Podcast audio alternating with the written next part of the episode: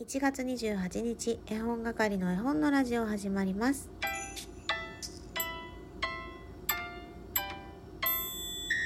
こんばんは絵本係のまこです。この番組は絵本つながる言葉命をテーマに活動している絵本係が絵本の話をしたり絵本じゃない話をしたりする12分間です。今日はカルピス探検隊というタイトルで話していこうと思います。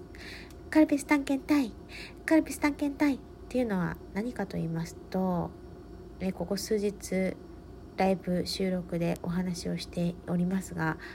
カルピスありますね。希釈のカルピスとペットボトルのカルピスがあるんですけれどもそれのキャンペーンでレオレオニのマグカップがノベルティでついてくるっていうものがあるんです。でそれを私は以前レオレオニフレンズっていうサイトで発見したんですね。めちゃくちゃ欲しいと思ってですごく可愛かったのでインスタグラムのストーリーズで皆さんにシェアをしました。それでいつから始まるかっていうところに1月中旬って書いてあったんですよ。まあだいたい1月中旬というと、まあ、15日ぐらいかなって思いながら、まあ、その付近にね、えー、カルピス売り場に行きチェックしてたんですけど一向に見当たらない。そしたらですねその直後ぐらいにちょこちょこインスタで発見しましたもらってきましたっていうようなストーリーズとかポストを見るようになってまあ私の住んでいるところは田舎なのでねちょっと後回しなのかなって思いながら待ってたんですけど1月の下旬に差し掛かった頃にいろんなところにこれは問い合わせてみようと思ってかっこ夫がですね私が欲しいと言ったのでそれだったら探そうよということでいろんなお店に電話をしてくれたんですけど、まあ、店員さんも知らない。おかしいねおかしいねもう岐阜にはないのかな来ないのかななんてちょっと諦めかけていたんですがインスタで仲良くしてくださっている皆さん方から「奈良県はもう終わりましたよ」とか「群馬県は先日から並び始めましたよ」とかいろいろ情報をね得ることができていや岐阜にもあるとこにはあるんじゃないかと思ってね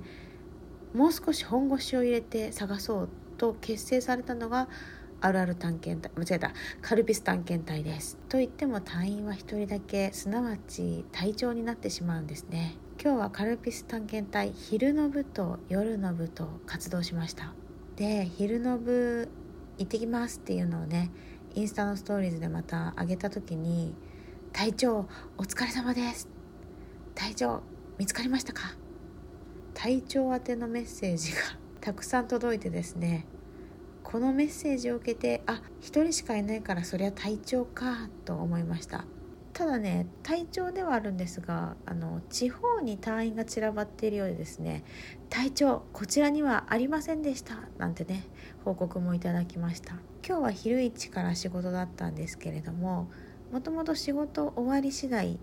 カルピス探検隊活動する予定でおりましたのでちょっとドキドキワクワクしてねお腹が空かなかったんですよお昼。よしちょっとお昼我慢してこれは昨日言っていた丸亀製麺の鴨ネギうどんを食べるチャンスなのではないかと思いつきましてね。仕事を終えてその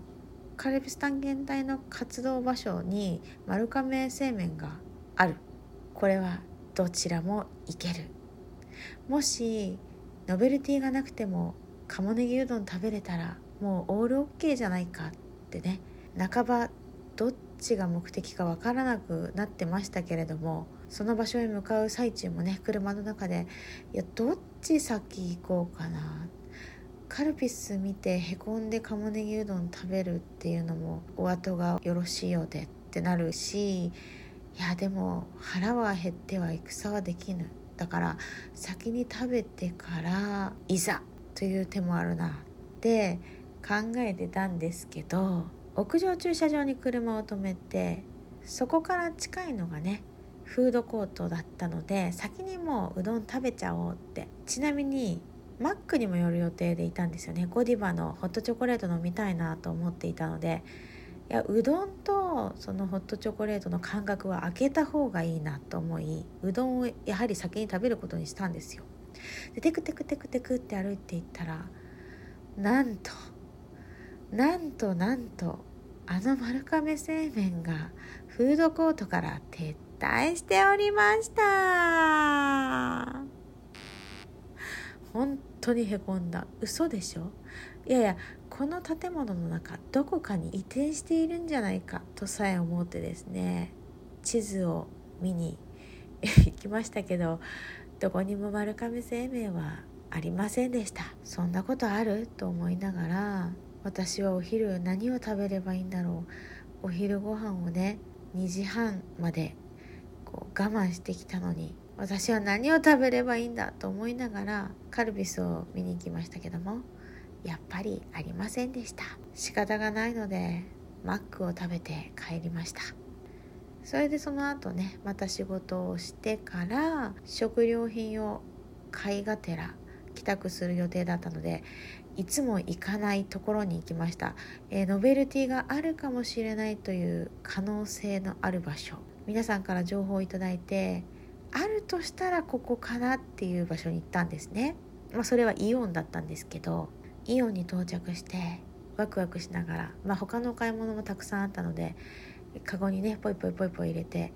最終的によしじゃあカルピスコーナーに行こうっって思って行ったらですねやっぱりないなってなってそこにねリサ・ラーソンのスタッキングボールっていうものがノベルティで置いてあったんですよ。私リサ・ラーソンも好きなのでこれでもいっかみたいな ちょっと妥協しかけたんですよね。え特茶を4本買うと